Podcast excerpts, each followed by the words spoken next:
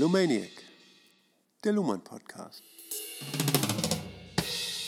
Willkommen bei Lumaniac. Mein Name ist Ulrike Sundfleet. Und ich bin Joachim Feldkamp. Hallo.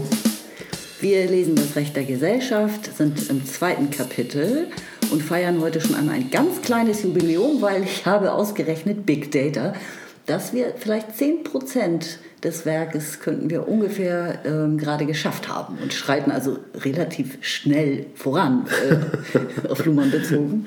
Naja, es wird sich dann nach unseren jüngsten Berechnungen, wenn wir bei diesem 14-Tages-Rhythmus bleiben, was vielleicht nicht immer der Fall sein wird, vielleicht hat man irgendwann auch mehr Zeit, irgendwie dann dann könnten wir es in einem Zeitraum von vier Jahren schaffen. Auf, auf jeden Fall, naja, okay. Also ungefähr 126 bis 150 Folgen könnten wir äh, brauchen. Ja. 15 haben wir, das ist die 16. Und mhm. ähm, wenn wir ähm, tierisch voranpreschen, wird es oberflächlich. Ja. Also müssen wir leider in diesem Tempo weitermachen. Ja. Und ihr braucht euch keine Sorgen zu machen, dass wir irgendwann abbrechen, weil wir keine Lust mehr haben, sondern wir haben schon ustlang Erfahrung in, äh, mit diesen Arbeitsgruppen. Und also unser Podcast ist, sage ich mal, ein Spin-off von unserer Philosophie- und Soziologie-Arbeitsgruppe, die wir genau. betreiben. Und die machen wir schon seit Jahren und haben schon diverse Werke, Werke in diesem Stil durchgearbeitet. Also keine Sorge. Witzigerweise hatte ich vorhin den Gedanken, in der Gesellschaft ist im Moment ganz schön was los wir wollen hier keine tagesaktuellen Sachen nennen und so, aber ähm, es, es ist was los in der Gesellschaft. Und dass wir eigentlich mit dieser, obwohl wir das Buch lesen, das äh, Recht der Gesellschaft, sperren wir gerade so richtig schön das aus, was in der Gesellschaft los ist. Und das tut ganz schön gut, finde ich, angesichts der Weltlage. Ja, allerdings finde ich jetzt, dass du den Zuhörer ganz schön hängen lässt, wenn du, wenn du so eine Ankündigung, es ist ganz schön was los, aber ich sage nicht was. Irgendwie das widerspricht auch ein bisschen. Keine tagesaktuellen Anspielungen. Na gut, okay. Naja, ich glaube, jeder kann sich im Jahr 2020 vorstellen, was damit gemeint sein könnte. Ja, es kann nur die Corona-Krise gemeint sein. Genau. Gut, ja. wir sperren das aus, was aktuell in der Gesellschaft los ist und gehen direkt ins Rechtssystem. Ja. Na, wir sind im zweiten Kapitel, autopoetische Geschlossen, nee, operative Geschlossenheit genau. des Rechtssystems ja. auf Seite 70, zweiter Absatz. Dann lese ich vor. Der Code Recht Unrecht kann nur auf der Ebene der Beobachtung zweiter Ordnung gehandhabt werden, also nur durch Beobachtung von Beobachtern. Er ist indifferent dagegen, ob die Beobachter erster Ordnung, also die Handelnden und ihre Opfer, ihren Weltbezug selbst schon nach Recht und Unrecht klassifizieren oder nicht. Das ist indifferent dagegen, macht also keinen ja. Unterschied. Mhm. Wenn sie sich im Recht oder im Unrecht wehen und das mitteilen, kann der Beobachter denselben Sachverhalt anders beurteilen.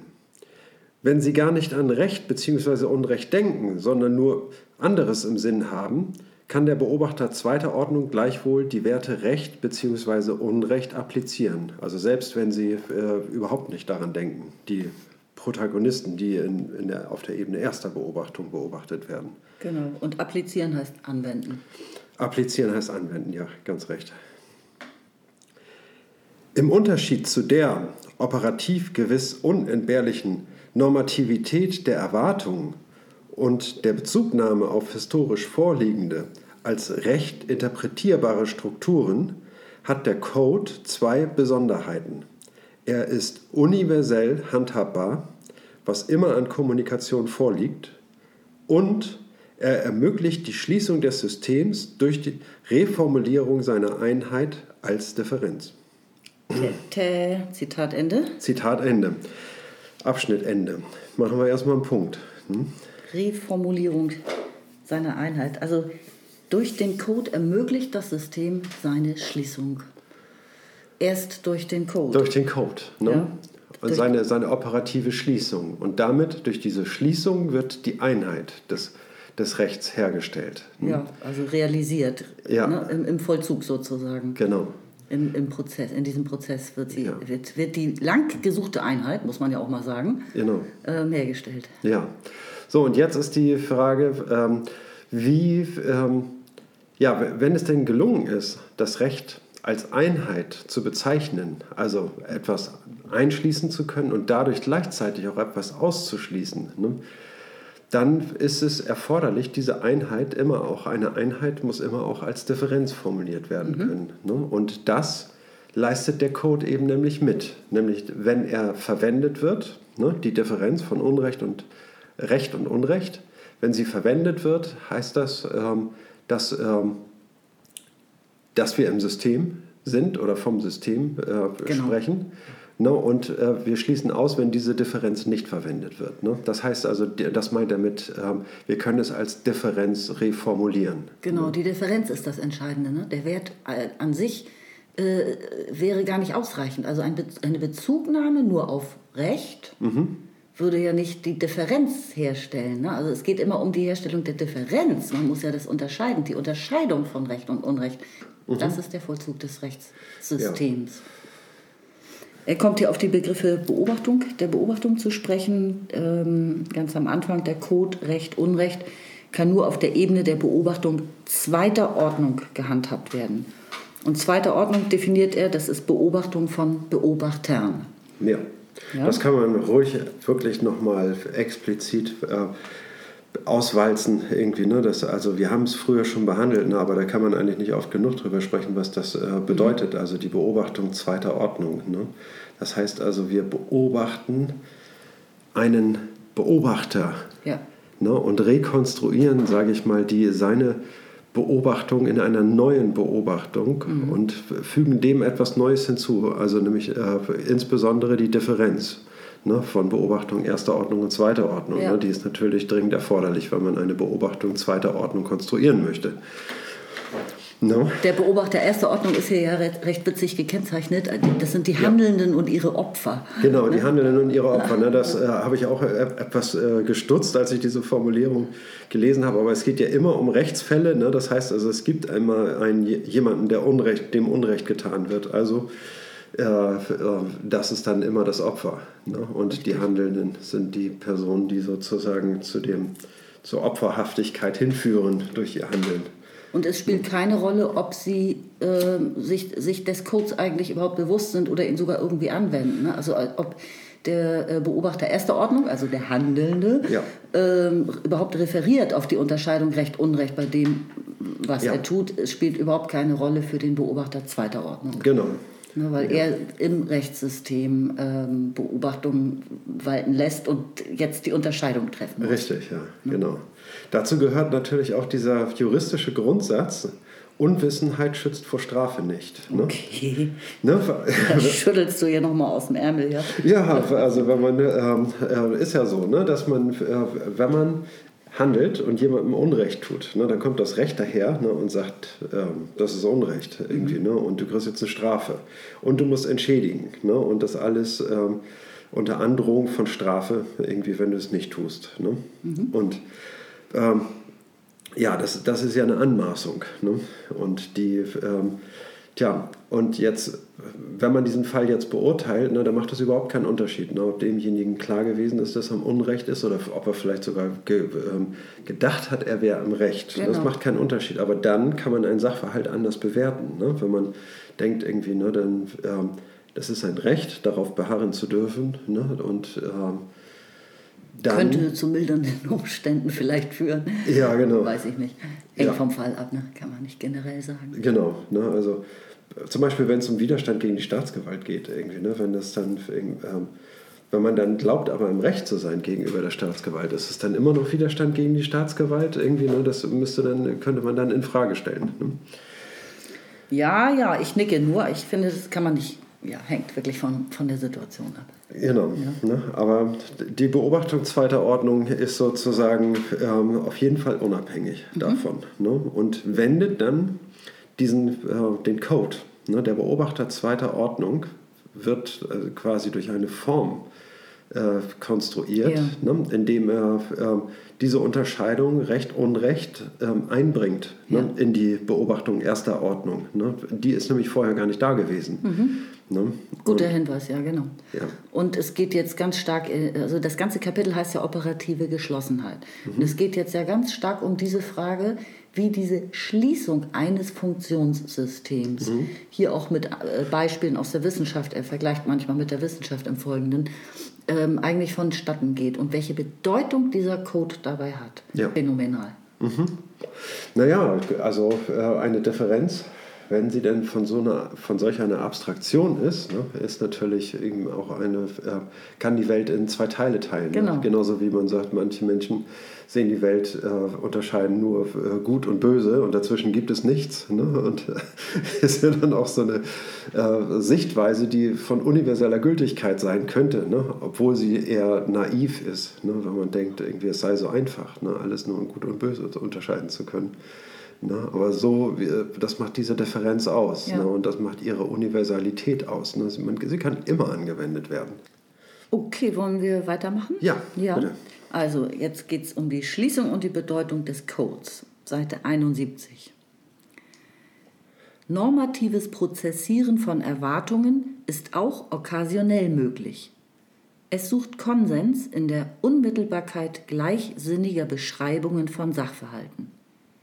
Das ist auch auf der Ebene der Beobachtung zweiter Ordnung möglich und notwendig.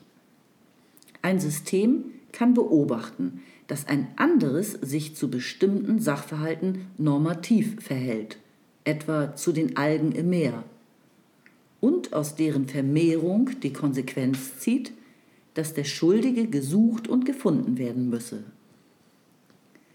Ein Beobachter dieses Beobachters mag daraus seine eigenen Schlüsse ziehen, etwa die Zunahme solcher Beobachtungsweisen für politisch bedenklich oder bemerkenswert halten.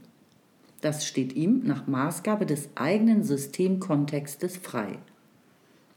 Er vernetzt sich selbst damit in das beobachtet werden durch weitere, auch die von ihm beobachteten Beobachter.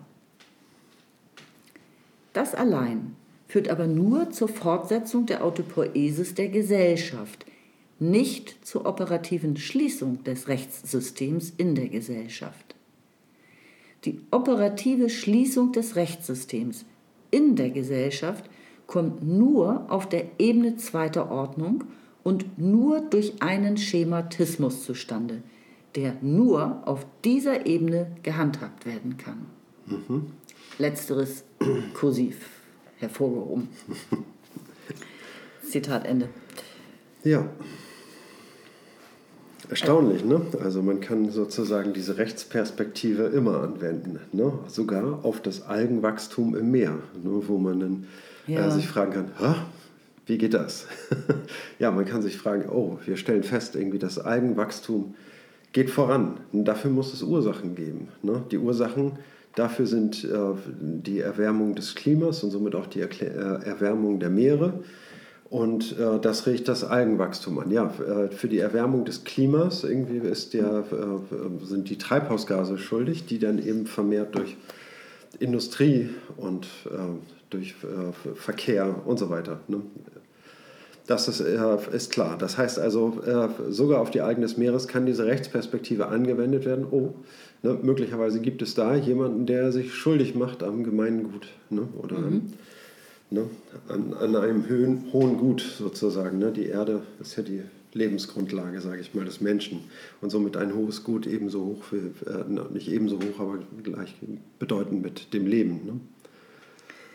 Ja, ich habe, ähm, du gehst jetzt auf, das auf den Fall da ein. Also ähm, ich habe, weiß nicht, ob ich es richtig verstanden habe, ich, ich bin davon ausgegangen, dass er hier darauf hinweist, Ja. dass dieses, ähm, dass die Annahme, dass allein normative Erwartungen schon dazu führen würden, dass sich ein Funktionssystem so ausdifferenziert und nachher ähm, schließt gegenüber der Gesellschaft, dass, dass er damit aufräumen will, dass das nicht reicht. Ja. Diese normativen Erwartungen existieren zwar und werden Mhm. auch natürlich mit berücksichtigt im Rechtssystem oder manchmal be oder befriedigt und so, Ja. aber äh, das würde nicht ausreichen. Also man, es reicht nicht aus zu sagen, es gibt ja diese Erwartung, dass irgendwie unterschieden wird oder dass jemand Recht spricht und, Mhm. Ja. und deswegen schließt sich dann irgendwann so ein, ein eigenes, bildet sich ein eigenes Rechtssystem. Das wäre es nicht. Das hat Nein. da Das deswegen heißt- auf diese normativen Erwartungen hier auch nochmal eingeht. Ja, genau. Ne? Normative Erwartung ne, ist klar irgendwie eine entgegengesetzte Erwartung. Das heißt, ich erwarte, dass du erwartest, irgendwie, dass äh, das so und so vonstatten gehen soll. Ne? Das wären sozusagen Ja. normative Erwartungen im Unterschied zu äh, normalen Erwartungen. Ne? Ich erwarte, dass das und das passiert, es tritt nicht ein, okay. Ne? War möglicherweise auch gar nicht zu erwarten. Aber normative Erwartungen sind irgendwie, man geht wechselseitig davon aus. Ne? Wie zum Beispiel auf einem Radweg, wenn, man, äh, wenn einem anderer Radfahrer entgegenkommt, ne, geht man wechselseitig davon aus, dass man rechts ausweicht ne? und nicht vielleicht doch links irgendwie. Ne? Und dann äh, kann es ja zum Unfall kommen. Aber er sagt eben, dass allein diese normativen Erwartungen, die existent sind, führt aber noch nicht, also es führt nur zur Fortsetzung der Ja, Autopoiesis. ich war auch jetzt noch gar nicht am Ende mit, meinen, so. mit meinen Überlegungen. Also ich will, will das da gerade hinführen. Das reicht nicht aus natürlich, Genau. ne? wenn man einfach nur sagt, irgendwie, okay, gut, wir, ähm, diese normative Erwartung alleine irgendwie führt noch nicht zum Rechtssystem hin. Ne? Man muss natürlich, ähm, ähm, also wenn man den Code verwendet, irgendwie, ne, dann, muss es, äh, dann bedarf es ja auch eines gewissen Umfeldes, eines, äh, eines sozialen Bewusstseins auch, irgendwie, ne, dass dieser, ähm, wie diese Differenz anzuwenden ist. Ne? Und, ähm, und da muss es ja eine Einigung geben. Ne? Und äh, da müssen ja konkrete Erwartungen formuliert werden. Ne? Und das gehört natürlich alles dazu, ne? damit so ein Rechtssystem entstehen kann. Ne? Das ist nur, sage ich mal, eine, äh, eine Grundlage, die erforderlich ist. Ne? Ja, was ist denn, wenn wir über das Rechtssystem sprechen? Ne? Wie können wir denn die Einheit des Rechts bezeichnen, wenn wir es denn mal brauchen? Ne? Und ähm, dann brauchen wir diese, äh, diese Formulierung ähm, mit der Kodierung. Mit der Kodierung, dann müsste No. man es auf den Punkt bringen Ja, können. genau. Und das ist interessanterweise, rekurriert man dann nicht auf Werte oder sonst irgendwas, ne, sondern auf eine Differenz, auf diese Anwendung der Differenz. Ne? Das heißt also, wenn wir keine Werte anwenden, dann könnte man sagen, irgendwie ist ja eine, ja, eine Theorie ideologiefrei. Ne? Ne, wenn man jetzt nicht herkommt und sagt, irgendwie, das ist aber sehr technisch. ne? Ja, das ist richtig, das ist technisch irgendwie, ne? aber äh, es ist gut, es ist trotzdem sehr gut. Ne? Und man kann damit sehr viel sehen. Ne? Also, ähm, Ich hätte nicht gedacht, dass ich früher, dass ich das nochmal bejahen würde, aber ich finde es auch gut. Eigentlich alter Technikfeind, aber es hat Ja. sich bei mir total verändert. Was meinst du? Ich glaube, wir können weitermachen. Okay, dann lese ich vor. Erst wenn Produkte dieser Form einer Beobachtung zweiter Ordnung rekursiv aufeinander Bezug nehmen und dann so tun können, als ob es immer schon der Fall gewesen sei, zieht sich das Rechtssystem zu autopoetischer Geschlossenheit zusammen. Diese Unterscheidung Form und Unterscheidung, äh, damit meint äh, Luhmann dasselbe. Ne? Also für ihn ist Form genau nach Spencer Brown dieses ähm, äh, die Form schlechthin, also die Form überhaupt, ne, ist eine Unterscheidung nach Spencer Brown, nämlich Distinction und Indication. Ne? Und das ist damit mit dieser, ich sag mal, mit dieser Doublette von Distinction und Indication hat er eine Form zusammen, mit dem er alles bezeichnen kann, mittels einer Unterscheidung. Ne? Und das macht eben diese, deswegen ist das so ein ganz grundsätzlicher Formbegriff. Ne? Und wenn wir Produkte dieser Form haben, nämlich irgendwie eine Unterscheidung, ne? Ja. Zieht sich das Rechtssystem zu autopoetischer Geschlossenheit zusammen. Genau, und wenn wir Beobachtungen haben, zweiter Ordnung, ne, die diesen Formbegriff verwenden ne, und rekursiv aufeinander Bezug nehmen. Ja, das ist ne, super, ja. Das ist Das das, ist dann auch Wichtige. das Vernetzen dabei. Das ne? Vernetzen ja. dabei, ne, richtig. Ne, immer aufeinander Bezug nehmen, immer unter Verwendung derselben Unterscheidung ne, Mhm. und orientiert an dieser Unterscheidung den Diskurs vollziehend. Ne. Dann zieht sich das Rechtssystem zu autopoetischer Geschlossenheit zusammen. Ne. Alles, was mit diesem Code äh, arbeitet, irgendwie gehört zum Rechtssystem, alles, was nicht damit arbeitet, raus. Ne? Sicher war dies bereits in einigen Stadtkulturen des antiken Mittelmeerraums der Fall und sicher nicht zufällig, nur in den Städten. Das schließt wildes, manche sagen naturwüchsiges Normieren nicht aus, so wenig wie die Erzeugung einer Ebene der Beobachtung zweiter Ordnung in der Wissenschaft, der Magie, den Gar ausmacht. Also äh, ja, eine Be Beobachtung zweiter Ordnung, die die Wissenschaft verwendet, macht der Magie den Gar aus. Somit ist auch die funktionale Spezifikation des Rechts auf ein Prozessieren normativer Erwartungen allein noch keine ausreichende Erklärung für die evolutionäre Ausdifferenzierung des Rechtssystems, obwohl es ohne ein rechtsspezifisches Problem auch nicht geht.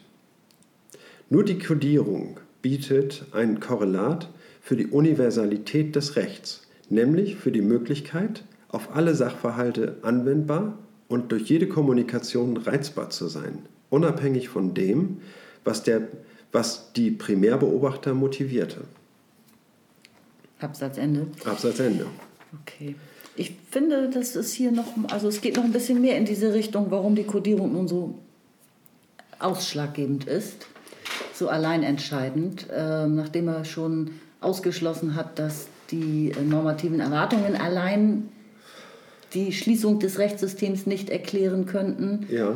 Ähm, geht er hier auch nochmal auf die Form ein der Unterscheidung? Ne? Das hattest du am Anfang schon gesagt. Ja, also es geht hier um die Universal Universalität des Rechts. Ne? Ja, ich Und, hab, ah, und die Universalität des Rechts ähm, ist durch die, ähm, durch die Verwendung dieser Differenz möglich. Ne? Und damit ist, ähm, äh, ist es präzise angebbar, ne? wann eine Kommunikation dazugehört und wann nicht. Ne? Und äh, dadurch ist die auch eine Einheit sichergestellt. Ja, und ähm, ich, jetzt, ich war eben am, am Schwimmen. Jetzt komme ich aber zu dem zurück, was ich sagen wollte. Also ähm, am Anfang hat er von den normativen Erwartungen gesprochen, die nicht Ja. ausreichen würden. Auch die funktionale Spezifikation reicht nicht aus. Also das Recht hat ja eine Funktion. Es gibt die normative Erwartung in der Gesellschaft, dass irgendjemand sich bitte mal um Recht kümmert. Ja, und, das, und dieses System hat eine Funktion übernommen. Aber selbst dass irgendein, irgendeine Institution oder Personen sagen, wir nehmen diese Funktion mal auf uns, würde nicht reichen. Die, Fun die funktionale Spezifikation muss selbstverständlich ganz stark gegeben sein, aber selbst das würde nicht ausreichen, sondern nur dieser, also ohne diesen Code, ohne diese Codierung geht es nicht. Ja, Das bin ich der Meinung, will Kommen wir nochmal auf, auf normative Erwartungen äh, zurück. Das heißt also, es gibt seitens des Rechts die normative Erwartung, das Recht gilt. Und damit kann ich auch auf jemanden zugehen, der, äh, der das überhaupt nie im Sinn gehabt hat, der dem, äh, der dem jetzt so äh, gar nicht zustimmen würde, irgendwie, ne? der sagen würde, irgendwie, ich habe nie Ja dazu gesagt. Irgendwie. Trotzdem kann ich dich in das Recht hineinziehen, sage ich mal. Ja. Ne? Das verleiht ähm, dem Recht Universalität. Ne? Und, äh, und der Anspruch ist dadurch markiert, irgendwie, ne, dass es zu einer normativen Erwartung wird, dass, diese, dass das anerkannt wird. Ne? Und Okay, das selbstverständlich auch. Ja, aber trotzdem steht hier, somit ist auch die funktionale Spezifikation des Rechts auf ein Prozessieren normativer Erwartungen allein noch keine ausreichende Erklärung für die evolutionäre Ausdifferenzierung. ja, Gleichwohl, so habe ich dich verstanden, ähm, kann man ins Recht hineingezogen werden, weil äh, diese Universal Universalität durch den Code gewährleistet wird. Also Ja. man kann sich nicht aus dem Rechtssystem ausschließen. Kein, keiner in- aus, die Gesellschaft kann sich da nicht ausschließen. Äh, ja es, wird, es wird erwartet von ihnen, dass sie sich da auch nicht ausschließen wollen. Ne? Ja, das stimmt Und. Das ist, ähm, Das ist jetzt irgendwie so ein das komisches. Re-Entry wieder hier. Eine, eine andere Anwendung, ja, tatsächlich. Ne? Also, das, also so interpretiere ich den Text. Ne? Okay. Also das ist mein Zugang, sage ich mal, zu der Interpretation. Also für auf alle Sachverhalte anwendbar, durch jede Kommunikation reizbar. Ja. Und unabhängig von dem, was die Primärbeobachter überhaupt mal motiviert hat. Ne, Also die Genau. Täter, würde man jetzt Ja. sagen, die Angeklagten Ja, im Rechtssystem. Genau. Unabhängig davon. Ne? Und jetzt geht man auf sie zu und sagt, das ist Unrecht, was du machst. Irgendwie dann sagt er, das ist mir egal. Ne? Und dann sage ich, das hat dir nicht egal zu sein, weil Recht ist Recht. Ne? Okay, wie sieht's aus? Haben wir den Absatz Ja, schon erfasst? haben wir. Dann bist du dran. Seite 72, zweiter Absatz. Der Code Recht-Unrecht kann nicht auf sich selbst angewandt werden, ohne dass eine Paradoxie entstünde, die das weitere Beobachten blockierte. Aber er kann unterschieden und bezeichnet werden. Es ist möglich, von der Anwendung des Codes abzusehen und eine Einigung außerhalb des Systems zu versuchen. Die Einheit des Interaktionssystems Konflikt und der beteiligten Personen oder Organisationen bietet die Grundlage für die Entscheidung, das Rechtssystem zu verlassen. Auch diese Entscheidung wird jedoch noch vom Rechtssystem unter Wahrung eigener Belange reguliert. Es ist zum Beispiel nicht möglich, auf Teilnahme am Rechtssystem überhaupt zu verzichten, in Klammern Sklaverei. Und eine außergerichtliche Einigung muss ihrerseits, soll sie rechtsgültig sein, bestimmten Bedingungen genügen. Personen, Interaktionen, Organisationen machen es möglich, Kommunikationen ins Rechtssystem hineinzubringen und wieder herauszunehmen. Dagegen ist das Rechtssystem indifferent. Es verfolgt kein imperialistisches Interesse, möglichst viel Kommunikationen anzuziehen und im System zu behalten. Es ist kein attraktives System. Es sagt nur, das also attraktiv jetzt nicht im Sinne von anziehend, sondern äh, ja. also ich meine äh, sympathisch oder irgendwelchen mhm. ähm, Emotionen folgen, sondern ja. attraktiv im Sinne von wirklich irgendwie, äh, dass es einsaugt, wie ein schwarzes Loch Doch sozusagen. Anziehend, also nicht. Ne? Also im, ja. im, Sinne von einer Gravita äh, Gravitation, sage ich mal, genau. irgendwie, ne? dass es äh, imperialistisch wäre oder sich immer versucht, weiter auszubreiten von sich aus. Ne? Genau. Ne? Das tut es gar nicht. Es sagt nur, wenn Recht in Anspruch genommen wird, das heißt, wenn über Recht und Unrecht disponiert werden soll, dann nach meinen Bedingungen. Genau. Und nur in genau diesem Sinne ist das System ein operativ geschlossenes und strukturdeterminiertes System. Genau. Also es geht um die Frage, wann äh, ist das Recht, sage ich mal, berechtigt einzuschreiten, ne? Wo kein Kläger, da keine Klage. Mhm. Ne? Und ähm, das heißt also, es gibt nicht, ähm, sage ich mal, das Rechtssystem springt nicht von selber an und sagt irgendwie, ähm, das muss geregelt werden. Ne? Ja. Ne? Das macht es nicht, ne? sondern es wartet auf die Klage, ne? auf Interaktion. Ja. Das heißt auf Kommunikation, ne? wo dann wirklich die Frage nach dem Recht da ist. Irgendwie, ne? Das heißt also, wir können uns nicht einigen, ne? bringen wir es vor das Gericht irgendwie, ne? und lassen da die Entscheidung treffen, ne, was rechtens ist und äh, was uns jetzt hier in gerechterweise zusteht. Ne? Und damit die Frage auch überhaupt entschieden wird. Ne? Die Frage nach Gerechtigkeit, ne, was Gerechtigkeit ja.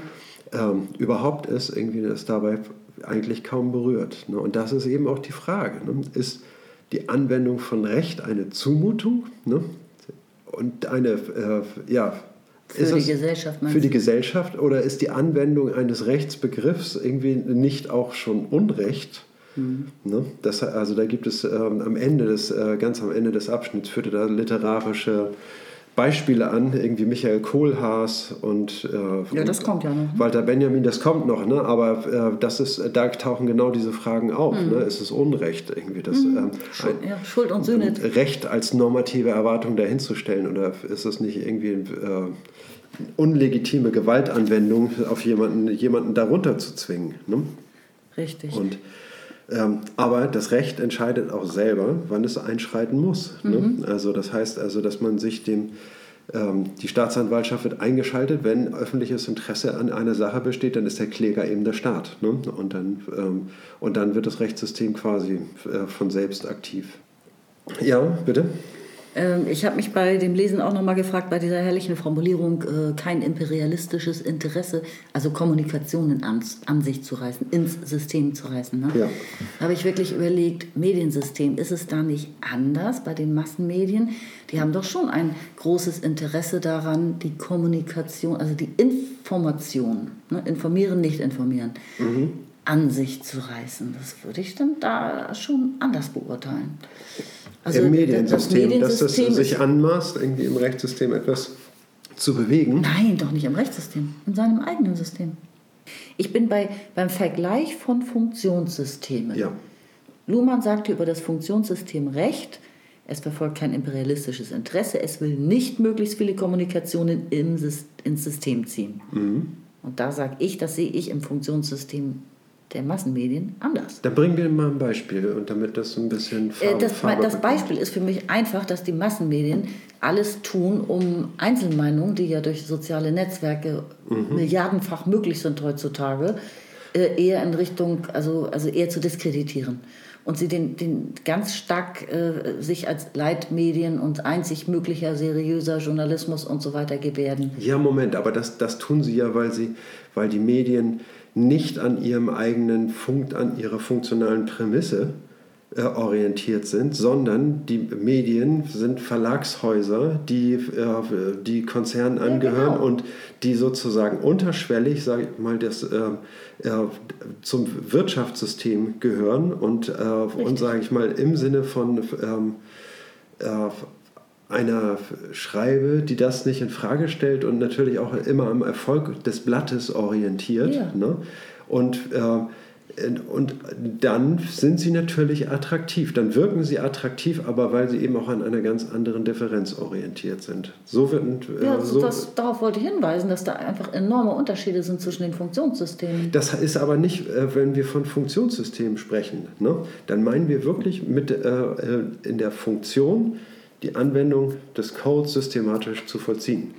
Ne, und da, darauf aufbauend irgendwie eine, eine Rechtskommunikation in Gang zu bringen. Ne? Und die, diese Kommunikation findet ja gar nicht in den Medien statt. Du selbst hast ja in deinem Aufsatz geschrieben, dass die, äh, äh, dass die Medien nicht in den Medien über die Medien selber berichten ja. können. Ne? Und das genau unterbindet ja diesen, diese Beobachtung zweiter Ordnung, die erforderlich wäre, um in den Medien, sage ich mal, zu prüfen, ob diese äh, Informationsrelevanz irgendwie wirklich das Entscheidende ist, was dieses Blatt macht. Das heißt für mich aber, dass wir überhaupt gar kein funktionierendes Funktionssystem Journalismus haben. Haben wir nicht. Haben wir nicht. Es sieht okay. nur so aus.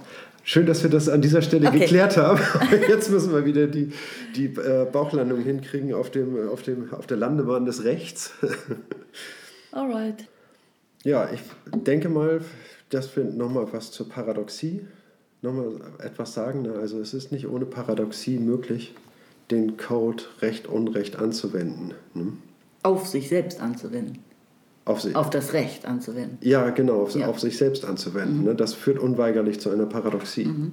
Ne? Und, das, ähm, und nichtsdestotrotz irgendwie ist diese Paradoxie nicht, dass sie, dass sie irgendwie stören würde, ne? sondern Paradoxien sind etwas ganz Normales bei der mhm. Begründung von, äh, von Theorien, ne? weil man in der Algebra irgendwie, ne, gehört es jetzt zu den Grundsätzen 1 gleich 1, ist eine Tautologie, ne? Und äh, ge gehört sie zu den Axiomen der äh, Algebra? Fragezeichen. Eig eigentlich müsste es dazugehören irgendwie. Ne? Es ist paradox. Ne? Und diese ähm, ne? und das, das, heißt in der Begründung, sage ich mal, einer ähm, so in dieser Form, wenn man einen Code äh, als etwas Identitätshaftes äh, einer, einem System zugrunde legen will, ne, dann ist man immer ganz dicht an der Paradoxie. Ja. Ne? ja. Unweigerlich. Ne? Mhm. Und, ähm, Jedes äh, System baut auf Paradoxien auf, ähm, kann man bei Luhmann gut, also das arbeitet Luhmann auch im Wirtschafts- und im, ja. Recht, äh, im Politiksystem heraus. Ja, ja. Die genau. Gründung auf einer Paradoxie. Genau. So fängt auch Hegels Logik an. Ne, da kann, kann ich auch nur darauf verweisen, auch Hegel ganz toll, irgendwie, ne, äh, die logischen Untersuchungen, die er äh, betreibt in der ähm, in, seiner, in der Hegelschen Logik. Ne? Und äh, dort äh, beginnt er mit dem Satz, das Sein und das Nichts ist dasselbe. Mhm. Und äh, das heißt, wie kann Sein und Nichts dasselbe sein? Ne? Und er, er, verstärkt das sogar noch. Nicht das Sein und das Nichts sind dasselbe, mhm. sondern er sagt, das Sein und das Nichts ist dasselbe. Ja. Ne? Das ist ein, ein, und dasselbe Wort für dieselbe Sache. Ne? Und das ist... Äh, oh, das ist hochgradig paradox. Ne? Und, aber genau, zeigt genau das irgendwie, was, was Luhmann hier meint. Irgendwie, ja, bei jeder ähm, Fundierung, sage ich mal, auf diesem Abstraktionsniveau ne, äh, gibt es äh, Paradoxien. Ne? Mhm.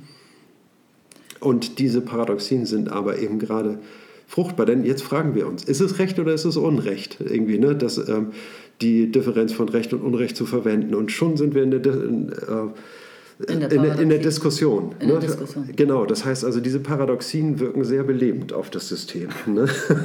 Okay. Weiter? Ja. Gut, dann lese ich vor, Seite 72, Zitat Beginn.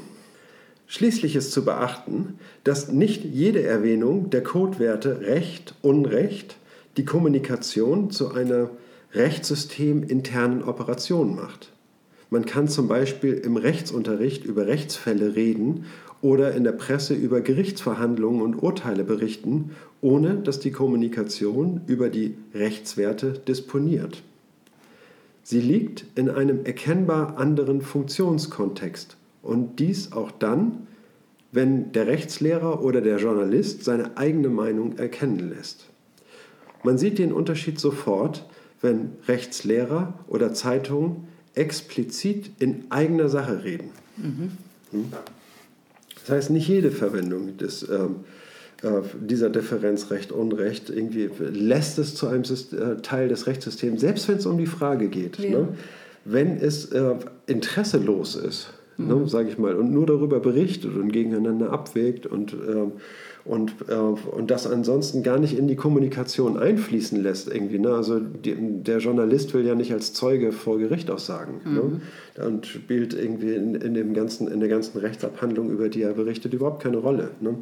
Dann ist es raus aus dem Rechtssystem, auch wenn er diese Differenz verwendet, ne? weil er ja nicht ernsthaft, sage ich mal, dieses äh, Interesse mitverfolgt. Ne? In einem anderen Funktionskontext.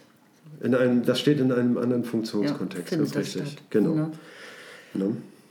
Prima. Ich lese weiter, oder? Ja. Anders als Logiker es fordern müssten und anders als Kelsen meinte, ist die Einheit des Rechtssystems keine operative Prämisse des Rechtssystems. Sie kann weder als Prinzip noch als Norm begriffen werden. Also die Einheit ist kein Prinzip und keine Norm. Ja. Kein Urteil muss sie, die Einheit, erwähnen, geschweige denn nachweisen. Oh Gott, da wäre auch was los. Kein Gesetz nennt sie als Bestandteil seiner Regulierungen. Die Einheit wird mit jeder Operation, sofern sie gelingt, reproduziert wie die Einheit eines lebenden Systems durch den Austausch von Zellen. Mhm. Sie kann jedoch nicht selbst eine Operation des Systems sein, weil eine solche Operation das, was zur Einheit gehört, durch ihren eigenen Vollzug schon wieder verändern würde. Deshalb benötigt das Recht für seinen operativen Vollzug auch keine hierarchische Struktur mit der Funktion, die Einheit des Rechts durch eine referenzfähige oberste Norm, Grundnorm ein oberstes Gesetz, Verfassung oder eine oberste Instanz zu garantieren. Solche Darstellungen mögen als Beschreibungen des Systems im System sinnvoll sein. Wir kommen darauf zurück. Aber von ihnen hängt nicht ab, dass die Kommunikationen im Rechtssystem gelingen, das heißt verstanden und befolgt werden. Die Einheit des Systems kann nicht in das System eingeführt werden. Ja, auch wieder eine sehr abstrakte Überlegung, ja. ne? aber ähm, gehen, zeichnen wir das nach. Die Einheit des Systems. Ne? Wo ist diese Einheit des Systems gegeben? Ist, äh, dass man diese Einheit des Systems erfassen kann oder die Einheit des Systems, dass man sie wirklich konkret vor Augen sieht und irgendwie in die Operation mit einfließen kann, ist das eine Voraussetzung der Kommunikation? Wohl eher nicht. Also in diesem autopoetischen Prozess, der vollzogen wird, der, also dieser, äh, dieser operativ geschlossene äh, Kommunikationsprozess, irgendwie, in dem immer diese, äh, diese Differenz verwendet wird, ist davon eigentlich unabhängig. Ne? Genau.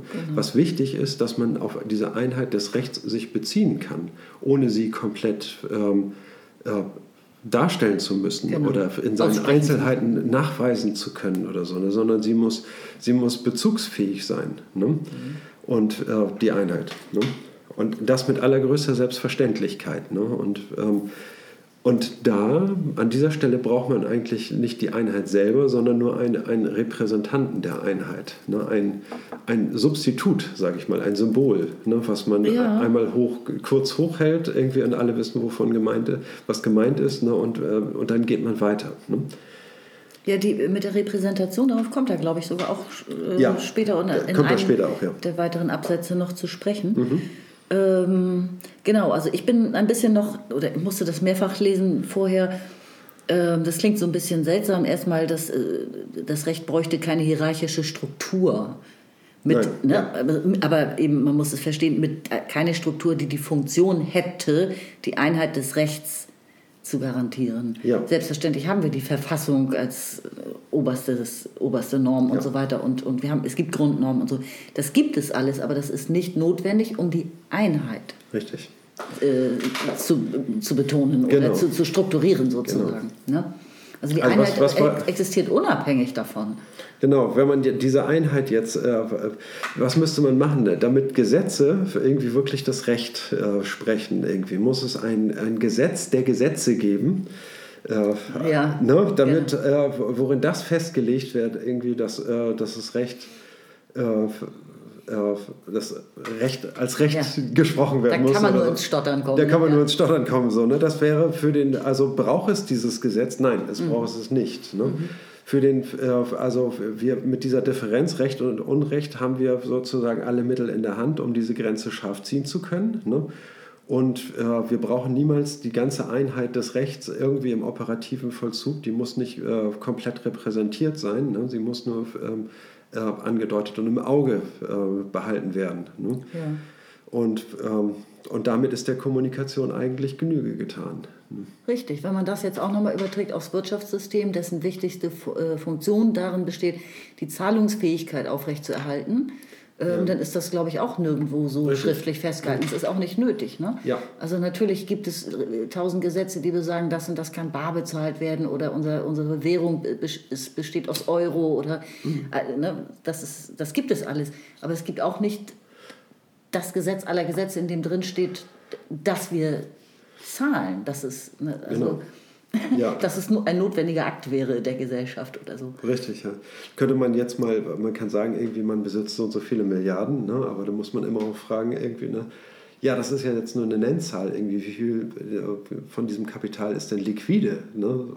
Darauf kommt es ja eigentlich an, sozusagen. Ne? Wenn man jetzt sagt, man besitzt so und so viel Kapital, ja, dann hat man Anteile, irgendwie, ne, wenn man die abstoßen würde, ne, dann würde sozusagen dieses Haus in sich zusammenbrechen irgendwie ne, und äh, also das ist ja überhaupt kein liquides Kapital, ne, sondern Das führt jetzt aber nochmal auf eine andere Ebene. Ne? Das Aber ist noch, das- noch mal was anderes. Man spricht ja auch immer von frei verfügbarem Ja. Vermögen Ja, bei, ja. bei, äh, bei Kapitalsschätzungen. Ne? Ja, also das, was man aus den Forbes-Listen kennt, das ist immer nur das frei verfügbare. Ja, genau, aber man muss sozusagen den Stand eines Unternehmens, äh, sage ich mal, den muss man immer nur kennzeichnen können, irgendwie durch bestimmte Zahlen, auch im Wirtschaftssystem, ne, was die Zahlungsfähigkeit anbelangt. Ne, und dann äh, und an liquidem Kapital, das ist die reale sozusagen, ne, das ist, ähm, das sei dahingestellt. Ne, irgendwie das, ähm, aber diese Zahlen ähm, sagen wirklich aus, ob ein Kunde zahlungsfähig ist oder nicht. Ne. Da würden wir wohl ganz schön staunen, wenn wir diese Zahlen alle erführen. Ja, sehe ich eine gewisse, eine gewisse Parallele, sage ich mal. Machen wir weiter, du bist dran mit Lesen. Okay, dann lese ich weiter. Ich lese auf Seite 73, zweiter Absatz. Das heißt aber nicht, dass es keine Selbstreferenz gibt. Die Referenz auf Einheit wird ersetzt, wird repräsentiert durch die Referenz auf den Code, auf die Unterscheidung von Recht und Unrecht sowie durch die Unterstellung einer normativen Geltung derjenigen Erwartungen, die zur Explikation des, Kurs, ein, äh, des Codes eingesetzt werden. An dieser Stelle der direkten Referenz tritt eine indirekte, die aber ausreicht, um die Anschlussfähigkeit der Operationen des Systems im System zu gewährleisten. Es gibt mit anderen Worten verwendungsfähige Indikatoren für Einheit und die gesellschaftliche Ausdifferenzierung eines operativ geschlossenen Rechtssystems lässt sich deshalb an den Veränderungen der Semantik dieser Indikatoren ablesen. Vor allem am Übergang von einer ontologischen und naturalen Begründung des, der Rechtsgeltung zur vollen Positivierung des Rechts. Ja. Das heißt, genau, jetzt haben wir die Repräsentation. Ne? Das, Das äh, ist die Repräsentation. Der, der. Code wird repräsentiert durch äh, neue Unterscheidungen im Grunde. Ja. Ähm, Finde find ich sehr spannend. Eben an Veränderung, bei, in Veränderungen in der Semantik kann man äh, die Veränderung von normativen Erwartungen ablesen, ganz klar. Ähm, also das, äh, diese Semantik, das, ist, das sind Indikatoren für Einheit. So nennt er das. Ne?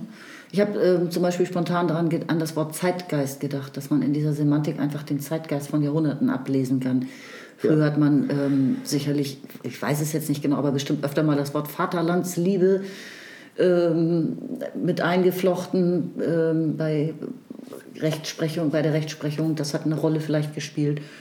Oder heute im Mediensystem würde man mal auf Fake News referieren, gab es früher nicht. Also Gott.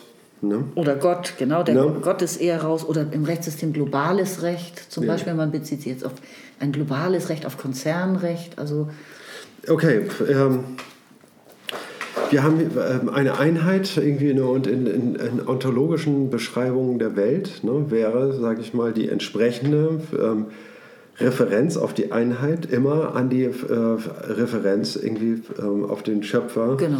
sozusagen des, des Ganzen, des Seins irgendwie, Göttliche. Ne, äh, der Bezug zu nehmen. Ne, das wäre sozusagen gar nicht möglich ne, und, äh, und nicht glaubwürdig, wenn man darauf keinen Bezug nehmen würde. Richtig.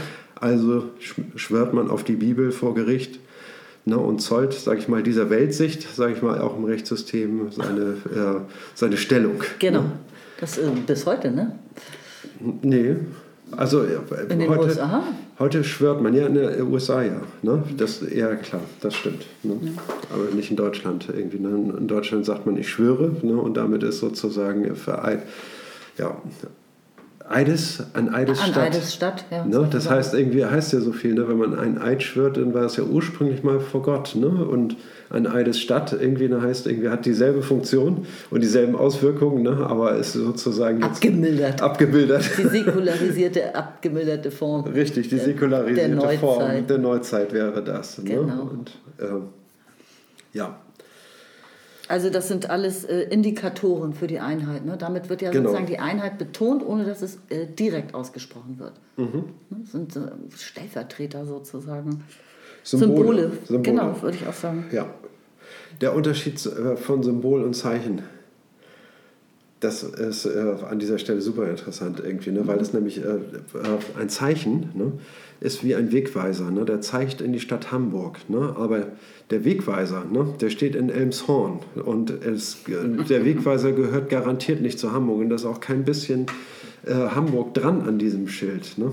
Bei Symbolen ist das anders irgendwie. Ne? Wenn man ein Symbol darf man äh, nicht in den Dreck werfen oder darf es nicht beleidigen oder darf irgendwie äh, nicht mit nackten Schultern davor äh, treten und so weiter. Ne? Das hat also wie das Kreuz in der Kirche. Ne? Dann, äh, da ist das, was, was gemeint ist, ist auch an, daran in dem Enthalten. Symbol mit enthalten. In Nutze, sage ich mal. Ne? Und das ist der Das habe ich nicht- akustisch nicht in verstanden. Nutze. Minute verstehen. Ja, so im, im Kern, im, im Nukleus irgendwie. Ach so. Äh, Also ähm, das heißt also im Wesen ne, ist es äh, repräsentiert. Ja. Ne? Es ist anwesend. Darum Ne? sind ja auch alle so heiß auf Symbolik. Also das Symbolik wird immer ganz stark gesucht bei Kampagnen, Ja. äh, Bilder zu finden und äh, Semantik auch, Ja. die ne, Symbolcharakter hat. Ja, ja, genau. Ähm, oder wenn man äh, bei Apple-Geräten und bei Marken, ne, bei äh, teuren Marken, ne, wie man, äh, da fällt mir dann Apple ein, so, ne, der, dieser Apfel, der wird ja auch wie ein Heiligtum auf allen Geräten irgendwie immer in Hochglanz präsentiert, irgendwie formschön und ausgewogen. Ne?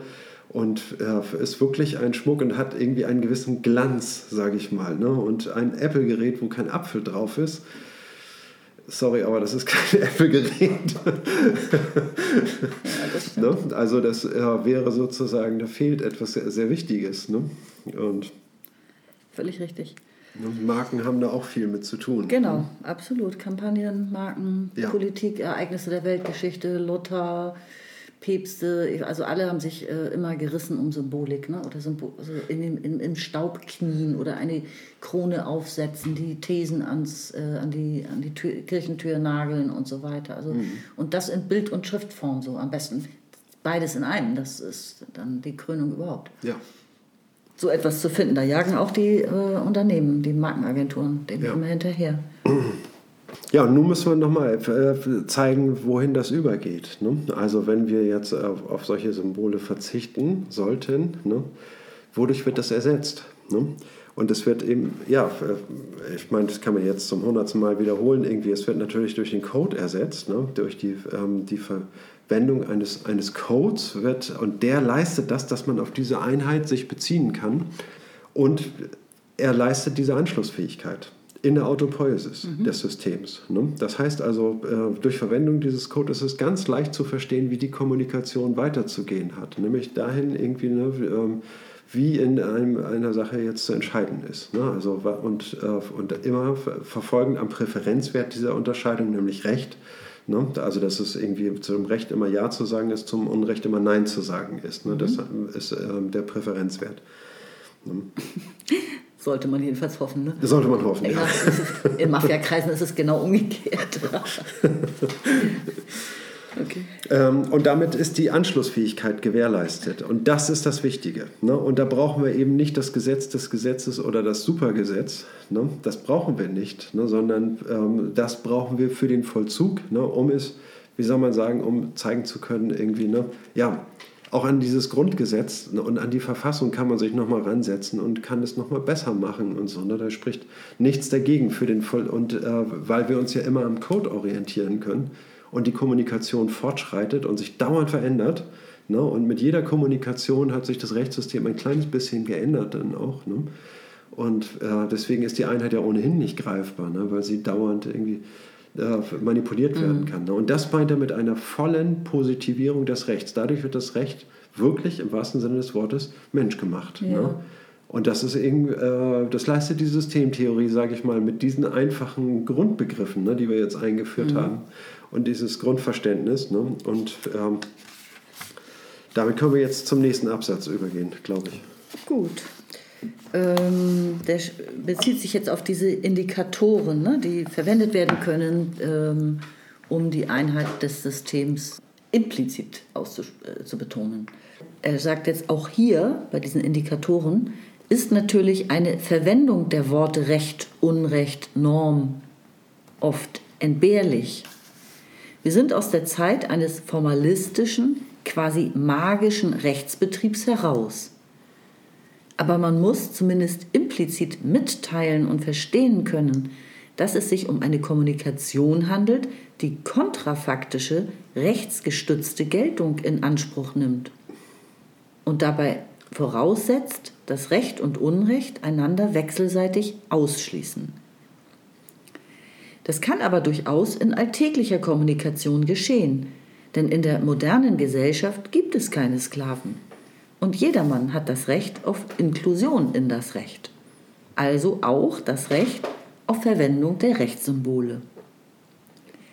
Die bindende Entscheidung von Rechtsfragen kommt zwar nur durch Assoziierung mit der politischen Funktion kollektiv bindenden Entscheidens zustande, die den Rekurs auf Durchsetzungsgewalt garantiert. Aber das heißt keineswegs, dass nicht riesige Mengen von Rechtskommunikationen außerhalb dieses engen Bereichs der Parlamente und Gerichte zustande kommen und dass nicht riesige Mengen von positivem Recht auch ohne Einschaltung dieser Instanzen, also ohne jede politische Kontrolle, geschaffen werden, nämlich durch Verträge. Ja, also der Anspruch auf die Geltung des Rechts wie stellt all das nicht in Frage. Ne? Das ist trotzdem gewähren, sage ich mal, dass ja. Verträge geschlossen werden, ne? dass äh, viel Kommunikation außerhalb der Rechtskommunikation stattfindet, auch juristische Einigungen außerhalb der Gerichte sozusagen. Ne? Also juristisch extra betont. Ne? Das heißt, ja, weil es tatsächlich irgendwie um die Klärung der Frage, was Recht oder Unrecht ist, dann unterhalten sich vielleicht die Anwälte mal miteinander und dann kommt man irgendwie schon auf den Nenner irgendwie und sieht irgendwie, aha, okay, so und so muss es geregelt werden. Ne? Mhm. Und dann außergerichtlich irgendwie ist überhaupt kein Problem. Ne? Denn da Klärungen zu treffen und den Code zu verwenden, ja. Ne, ohne dass es irgendwie auf so eine ähm, ähm, gerichtliche Entscheidung hinausläuft. Mhm. Ne, das, heißt, das heißt, kontrafaktische Erwartung, ne, wenn die gegeben ist, ne, kann darin jede Kommunikation beitragen, irgendwie dem Recht zu seiner Geltung zu verschaffen. Was heißt kontrafaktische Erwartung? Das heißt, entgegengesetzte äh, Fakten liegen vor, ja? Also mhm. entgegengesetzte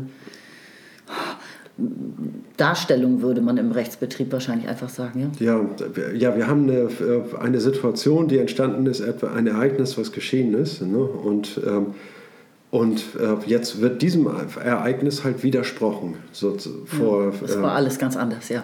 Nee, na, das ist anders zu bewerten irgendwie. Ne, und da ist jetzt eine Rechtslage entstanden, irgendwie, ne, die, ähm, die äh, erstmal zu klären ist und mhm. durchzusetzen ist. Ne? Und das heißt also, da kommen die, ähm, aus dem Rechtssystem, sage ich mal, Impulse, ne, um die Situation neu aufzubewerten, in gewissem Sinne reversibel zu machen, ne? Ausgleichszahlungen oder der, äh, dergleichen einzufordern. Mhm. Ne? Das sind kontrafaktische, also ähm, ja, kontrafaktisch heißt entgegengesetzt. Mhm. Ne? Und dann irgendwie, und in diesem Fall ist es sozusagen, also dass die Wirklichkeit irgendwie das, was geschehen ist, ne? da gibt es etwas irgendwie, ne, was widerspricht irgendwie, ne? Und, und äh, reversi um Rückgängigmachung äh, bittet oder fordert. Äh, Regress einfordert, mhm. um eine Situation zurückzubiegen, die der Wirklichkeit entgegensteht, irgendwie, ne? die Besitzverhältnisse wieder anders zu regeln oder sowas in der Art. Na gut, danke. Ähm, er hat hier noch so einen Satz, die bindende Entscheidung von Rechtsfragen kommt, mhm. kommt zwar nur durch Assoziierung mit der politischen Funktion kollektiv bindenden Entscheidens zustande, die den Rekurs auf Durchsetzungsgewalt garantiert. Ja, ja im Namen des Volkes ergeht folgendes Urteil, ne? Ja, also das ist übrigens seine Definition auch in die Politik der Gesellschaft. Da sagt er, die Funktion der Politik ist mhm. Bereithalten von Kapazität für kollektiv bindende Entscheidungen. Das mhm. flechtet er hier mal ganz kurz, pflicht er hier ja. mal kurz mit ein. Ja. Und dann haben wir natürlich noch die Durchsetzungsgewalt. Wir haben ja Gewaltenteilung, also zum Beispiel Polizeigewalt, die äh, muss, muss natürlich auch vorhanden sein in einem Rechtsstaat.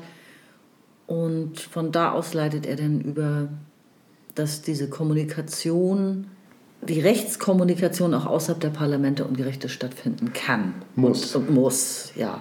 Außerhalb der Parlamente vor allen Dingen muss, genau, muss sie stattfinden. Muss, ja, ne? muss Weil der Gesetzgeber steht unter dem Gesetz. Ne? Das heißt also, der Gesetzgeber ist ja. nicht unfehlbar, weil er selber die Gesetze machen kann. Nein, sondern wenn der Gesetzgeber die falschen Gesetze macht, irgendwie, dann kann das äh, äh Gericht, sage ich mal, diese äh, Parlamentsentscheidung anfechten. Ja.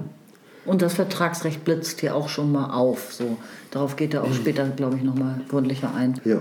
Hast du sonst noch irgendwas, was du besprechen wolltest? Nö, ich finde nur, dass das unglaublich langweilig war, was ich gerade gesagt habe. ich glaube. Beiß mir gerade auf die Zunge. Muss auch mal sein. Das war jetzt aber nicht verkehrt. Also fand ich jetzt also nicht unrelevant oder so. Soll ich weiterlesen? Mm, ja. Ich lese seit vor Seite 74. Wenngleich die Einheit des Systems keine Komponente der Operationen des Systems sein kann, beziehungsweise für diesen Zweck durch spezifische Unterscheidungen repräsentiert werden muss, lässt sie sich doch beobachten und beschreiben. Ich lese das nochmal ohne Klammer vor, es sich besser mhm. verstehen lässt. Wenngleich die Einheit des Systems keine Komponente der Operation des Systems sein kann, lässt sie sich doch beobachten und beschreiben. Dies kann nur durch einen Beobachter geschehen, der seinerseits ein autopoetisches System sein muss. Dabei mag es sich um einen externen Beobachter, Wissenschaft zum Beispiel, oder um das Rechtssystem selbst handeln. Entsprechend unterscheiden wir Fremdbeobachtung und Selbstbeobachtung. Auch dieses Thema kann erst in einem späteren Kapitel ausführlich behandelt werden. Im Augenblick muss nur das Verhältnis von Selbstbeobachtung, Selbstbeschreibung zur operativen Geschlossenheit des Systems geklärt werden. Mhm ja, können wir diese Einheit, die Einheit ne, in ihrer Gänze, können wir nicht vollziehen. Ne? Aber wir können es repräsentieren und wir können es auch beobachten oder beziehungsweise äh, während der Beobachtung äh, Bezug nehmen auf, auf die Einheit des Systems. Ja. Ne? Das stört uns nicht, dass diese Einheit in ihrer Gänze, sage ich mal, nicht erfassbar ist für uns, nur repräsentiert werden kann, ne? Sie muss nur, äh, ja, sie kann verwendet werden. Und, und sie kann auch vom Rechtssystem selbst beobachtet werden. Richtig. Also oder von einem Wissenschaftler, also eigentlich aus jeder Perspektive. Ja, jeder. Es muss nur gewollt sein, das Beobachten. Genau, ne? also auch die Wissenschaft kann das Rechtssystem beobachten und untersuchen. Ne?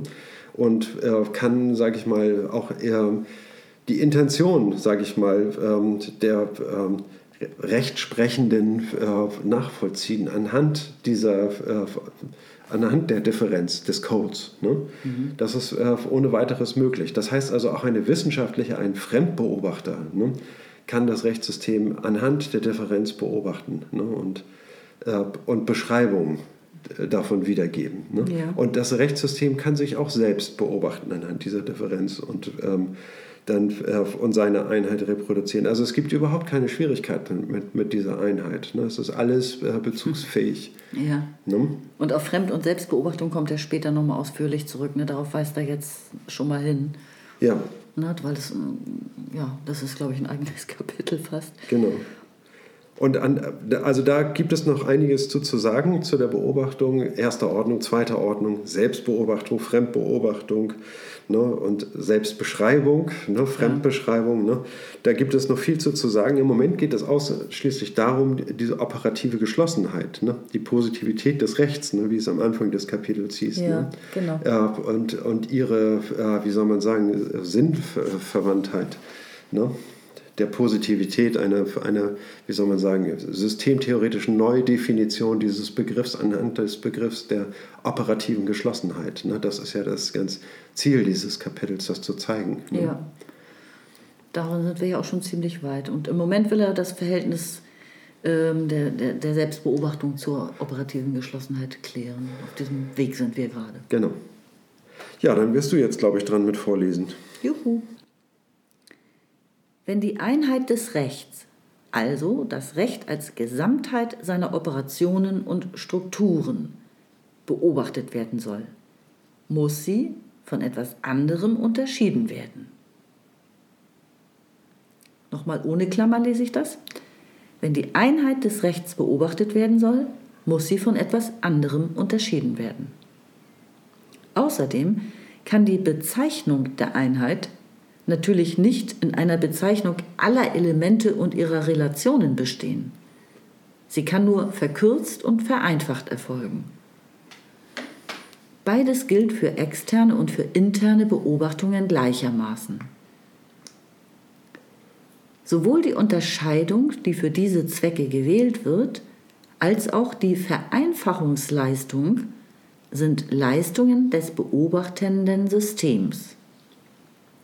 Oft sagt man auch, dass die Beobachtung, in Klammern und erst recht dann durch sie bestimmte Operationen der Planung, Steuerung, theoretischen Reflexion, eine Art Modell des Rechtssystems voraussetze. Jedenfalls ist das, was beschrieben wird, nicht die komplette Wirklichkeit des Systems. Um die erforderliche Reduktion zu markieren, wollen wir die Einheit als Gegenstand einer Beobachtung und Beschreibung Identität nennen. Ja. Ja. Danke. Also ein ganz wichtiger Satz, irgendwie Luhmann hat die dumme Angewohnheit, immer Klammern in seinen Sätzen unterzubringen und ähm, dadurch werden äh, manche Sätze äh, kaum verstehbar, wenn man diese Klammern nicht einfach auch mal weglässt. Irgendwie. Und da war auch eine wichtige Klammer, äh, ein Satz, den lese ich einfach nochmal vor. Oft sagt man auch, dass die Beobachtung ein Modell des Rechtssystems voraussetze. Ja. Ein ganz wichtiger Satz, finde so ich. So versteht das, man das wunderbar. Na?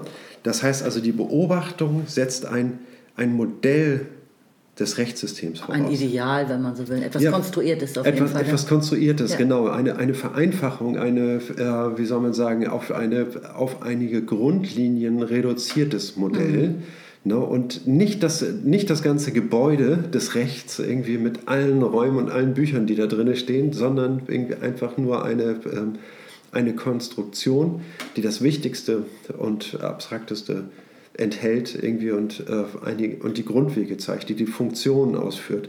Ne? Schematismen äh, anschlussfähig werden lässt ne? und ja. äh, die dann an dieses Modell anknüpfbar sind. Irgendwie. Das ist die Orientierung, die man da im Rechtssystem braucht. Ne? Und die Beobachtung. Ne? Diese Closure-Funktion, wie sie im letzten Mal, wie es in der Informatik heißt, ne? die ist das, äh, äh, ist das Entscheidende. Diese Form, dieses Modell ne? von ja, bei Kant sind es Raum und Zeit. Das ist ein Modell der, der Wirklichkeit, in das äh, wir die Dinge, die wir sehen und beobachten, einfügen können und beobachten können. Ne? Und dasselbe macht äh, das Rechtssystem auch. Es führt Differenzen und Formen ein, ne, mit, denen man, äh, mit denen man beobachten kann. Ne? Das ist der, äh, und verwandelt es somit in, in rechtsinterne Kommunikation, anschlussfähige rechtsinterne Kommunikation. Ja. Also ne? bei, ja, bei Modellen fällt mir auch noch was ein. Ja. Ähm, Modelle sind natürlich anfechtbar bis zum geht nicht mehr. Weil genau da können Fehler gemacht werden, weil man Dinge voraussetzt, ne, die vielleicht da nicht reingehören oder Begriffe verwendet, die fragwürdig sind oder ähm, also Modell, das, das Modell kann falsch designt sein, da kann was vernachlässigt werden. Vielleicht ist das auch nicht so emphatisch gemeint. Ne? Also äh, er beginnt den Satz, oft sagt man auch, ne? das ist irgendwie so landläufig, ne? sagt man das so, ne? dass man dass ein Modell vorausgesetzt wird. Ne? Das soll jetzt nicht mhm. ein Einschluss an die Modelltheorie bitte sein, ne? sondern, okay. ne? das, sondern irgendwie so ein geflügeltes Wort, was, was, sehr illustrativ in diesem Kontext wirkt. Okay, ne? schade, ich wollte schon gerade die Krallen ausfahren. Ich habe schon wieder an die Neoklassik gedacht, in der zum Beispiel die gesamte Hausarbeit einfach nicht vorkommt, existiert in diesem Modell einfach gar nicht, in ja. der Volkswirtschaftslehre. Ja, Vielen ja, Dank an alle Väter dieser, sorry, aber bescheuerten Theorie. Ja. ähm, gut, äh, aber wir kommen auf diesen Begriff der Identität. Ne? Ich lese nochmal den letzten Satz. Ja, das. Oder die zwei letzten Sätze. Jedenfalls ist das, was beschrieben wird, nicht die komplexe Wirklichkeit des Systems. Um die erforderliche Reduktion zu markieren, wollen wir die Einheit als Gegenstand einer Beobachtung und Beschreibung Identität mhm. nennen. Ne? Das ist die Definition von Identität hier in diesem Zusammenhang zumindest, ne? Ja, das äh, es ist immer dasselbe, heißt es vor allen Dingen. Es ist immer dasselbe und es ist irgendwie an, äh, es ist auffindbar, sage ich mal, in einer Art und Weise, die, äh, die wir voraussetzen. Ne? Und das ist eigentlich alles. Ne? Das ist, es geht immer um dasselbe, um den Gegenstand des Rechts. Ne? Und äh, das ist durch den, wird durch einen, den Begriff der Identität markiert. Ne? Ja, ist nicht jetzt mit Identität gemeint, das ist das, was wir beobachten und beschreiben können, unseren Gegenstand. Ja? ja. Das wollen wir Identität nennen. Ja. Ja, und äh, in, in dieser Identität sehen wir die Einheit eben genau. gewährleistet, vollzogen, ja. repräsentiert, wie ja. auch immer, vollzogen, genau. realisiert. Ja. Okay. Ja, dann hast du wohl jetzt hier das letzten? Vergnügen des letzten schönen Absatzes, wo es ja sogar mit äh, Anspielung, nicht Anspielung, aber wo es um Literatur okay. auch geht. Ja, dann, Kafka. Dann wollen wir mal den Ball ins Tor schießen. Ne? also, externe Beobachter, ein Heinrich von Kleist, ein Franz Kafka, ein Walter Benjamin zum Beispiel, können das Rechtssystem sehr verschieden identifizieren. Wenn man wissen will, wie muss man den Beobachter beobachten? Das Rechtssystem ist bei seinen Selbstbeobachtungen und Selbstbeschreibungen weniger frei, aber gleichsam zur Entschädigung dafür auch sicherer und besser informiert. es muss die Beobachtung und Beschreibung mit den Operationen des geschlossenen Systems vollziehen. Und das heißt, ihnen selbst einen normativen Status und eine Zuordnung zum Code Recht-Unrecht verleihen. Es muss zum Beispiel sagen, dass es Recht ist, Recht und Unrecht zu unterscheiden, während externe Beobachter genau darin ein Unrecht sehen können.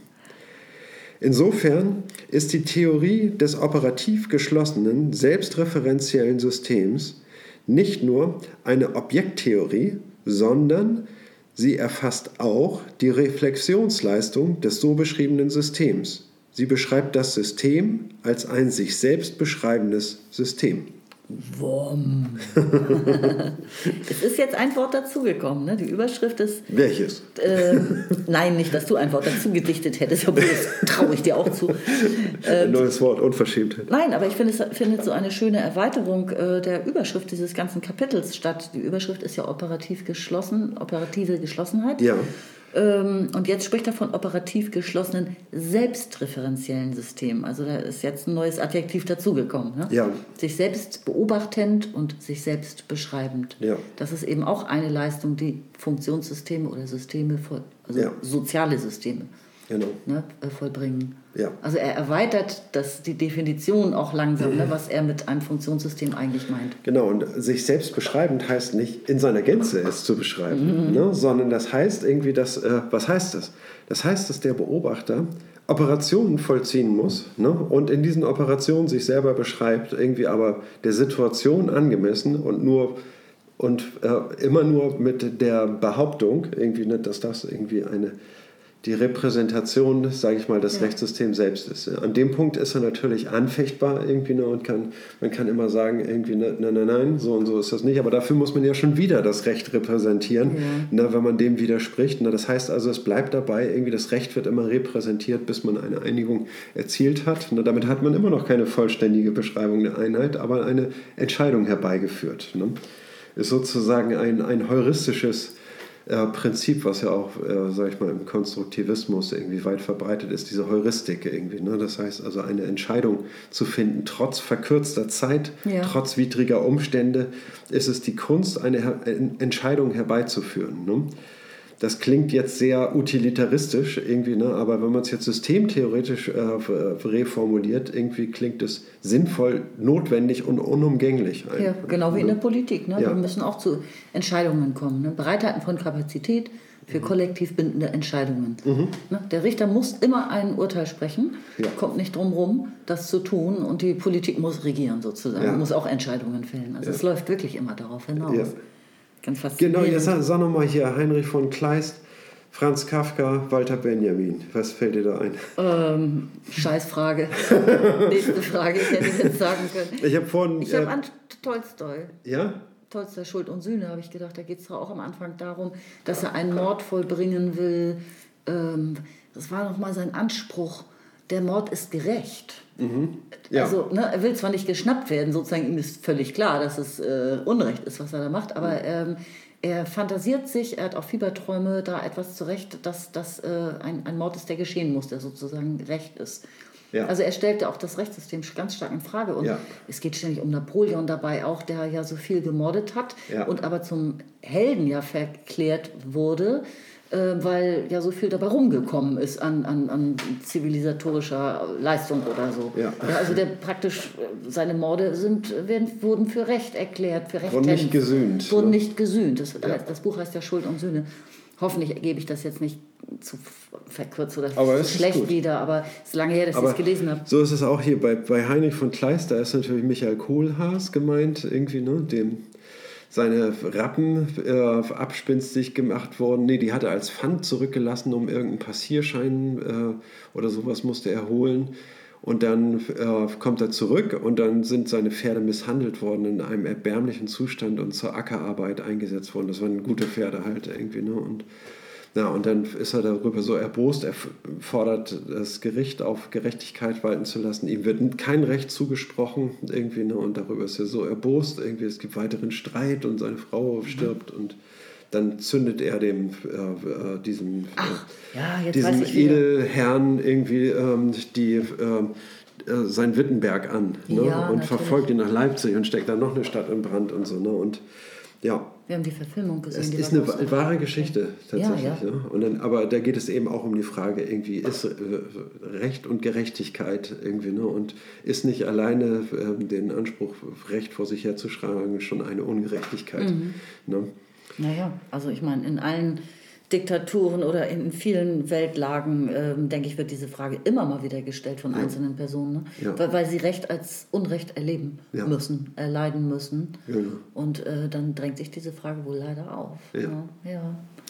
Und das, ähm, Das zweite ist äh, Kafka, der Prozess. Ich habe kurz einfach ein bisschen recherchiert und dann fiel mir ein Teil wieder ein und so. Ne? Und dann, ja, äh, ich bin überhaupt nicht literaturbeschlagen, ne? aber ähm, das kenne ich dann doch. Irgendwie der Prozess von Kafka, irgendwie da, ähm, ja, wie ist das da? Der Josef K. irgendwie, ne? der wird irgendwie verklagt aber ihm, er wird abgeholt, ihm wird es mitgeteilt, dass er, dass er ihm eine Klage anhängig ist, irgendwie eine, aber das ist ganz skurril, irgendwie eine, das Gericht, das tagt in einem Dachboden und, ähm, und die setzen ihn frei, irgendwie und sagen, er kann weiter seine, seinen Alltag fortsetzen und er trägt sich irgendwie, aber weswegen bin ich angeklagt? Das hat er überhaupt nicht erfahren, das haben sie ihm gar nicht gesagt, er ist sich überhaupt keiner Schuld bewusst.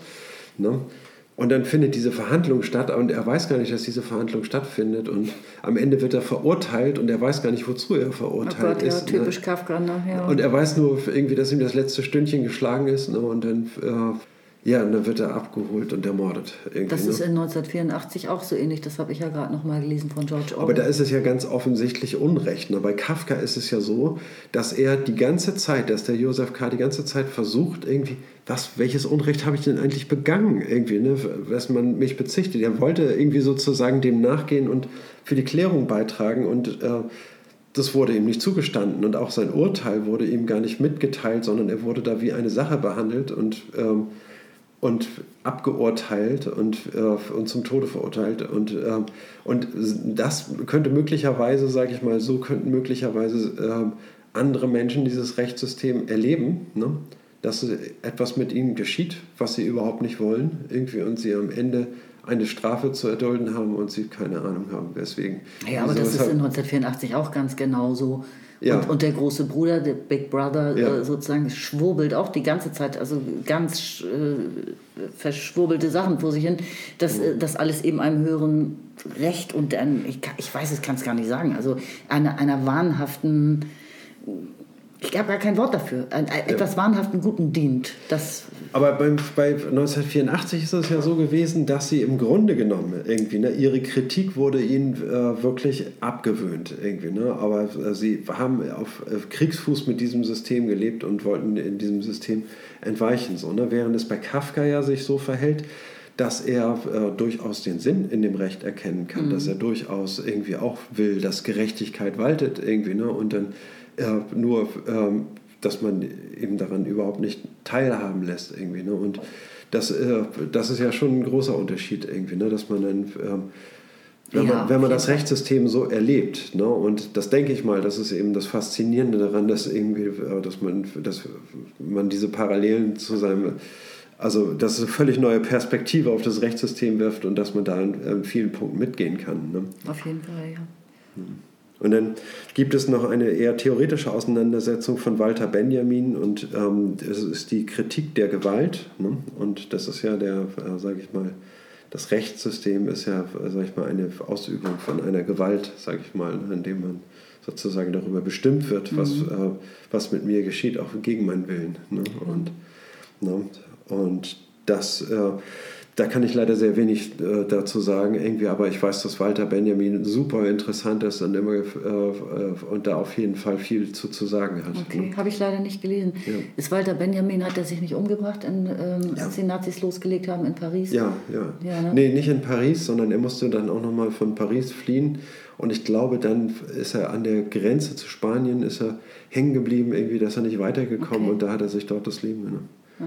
Der wurde entdeckt von von Hannah Arendt. Ha Hannah Arendt ja, hat Walter ja, Benjamin ähm, ja nicht entdeckt, aber sie hat ihm sehr geholfen, ja, dass er äh, einen Verlag fand und größer wurde, bekannter wurde.